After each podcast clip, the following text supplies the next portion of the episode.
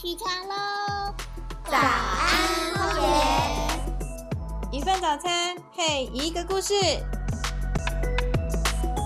我们一起为地球发声，让更美的风景成为可能。大海也来自水滴，有我有你，You are the one。灿烂中我们唱喂喂哦。嗨，大家早安，我是微风。每位荒野人都有他踏入江湖的人生故事。江湖是人间，荒野是江湖。荒野江湖，今天来者何人呢？今天来的这位，手握台南分会行政事务的处理，脚揽内外活动的联络，这样一位武功高强的女侠，究竟是谁？我们请她跟听众打声招呼吧。各位听众早安，我是台南分会的秘书张瑜。章鱼是一位很年轻秀气的女生哦，要不要跟我们分享一下当初是如何不小心进入荒野的呢？嗯呃，我的第一份工作是在博物馆里面的展示厅工作，然后就是当现场的工作人员这样子。那就是除了维护秩序啊、环境维护之外，就是也需要跟一般民众简单的说明展示厅的内容。那就是从民众给给我的回馈，无论是一句谢谢，或者是一个微笑，就是都会让我有成就感。那所以就对啊服务民众，然后跟呃解说方面产生兴趣。进入荒野都会希望找一个符合自己、代表自己的自然名。我很好奇，当初为什么会选章鱼呢？呃，会叫做章鱼，是因为我觉得人都是有很多面相。那包括我也是，那曾经看过那个章鱼拟态的影片，那真是太厉害了。那不过呢，后来进入荒野之后，发现其实叫章鱼的大部分是小朋友这样子。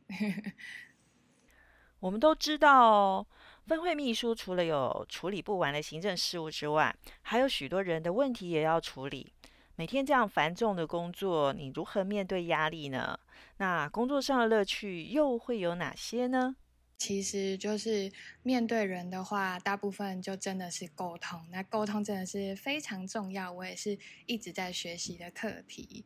那嗯，面对压力的话，就是呃找家人或是朋友抒发。那工作上的乐趣的话，那当然就是跟呃跟志工一起完成任务，那或者是可以跟荒野的伙伴一起接触大自然，让大自然疗愈我们。我们从刚刚聊到现在哦，你从荒野解说员开始，直到担任分会秘书的现职，你觉得个人转变最大的是什么？呃，比如说生活态度啦、信念，或是看待环境的方式，有什么不同吗？呃，个人转变其实不太大，因为呃，应该是角色上的转换的话，就是一个是直接面对群众。那另外一个就是是做行政的服务。那嗯，其实一直以来都是抱着很感谢的态度。那啊，进来当志工的话，就呃觉得很神奇的是，就是原来有那么多志同道合的伙伴，那可以大家朝同一个目标去去完成任务，那也可以互相分享。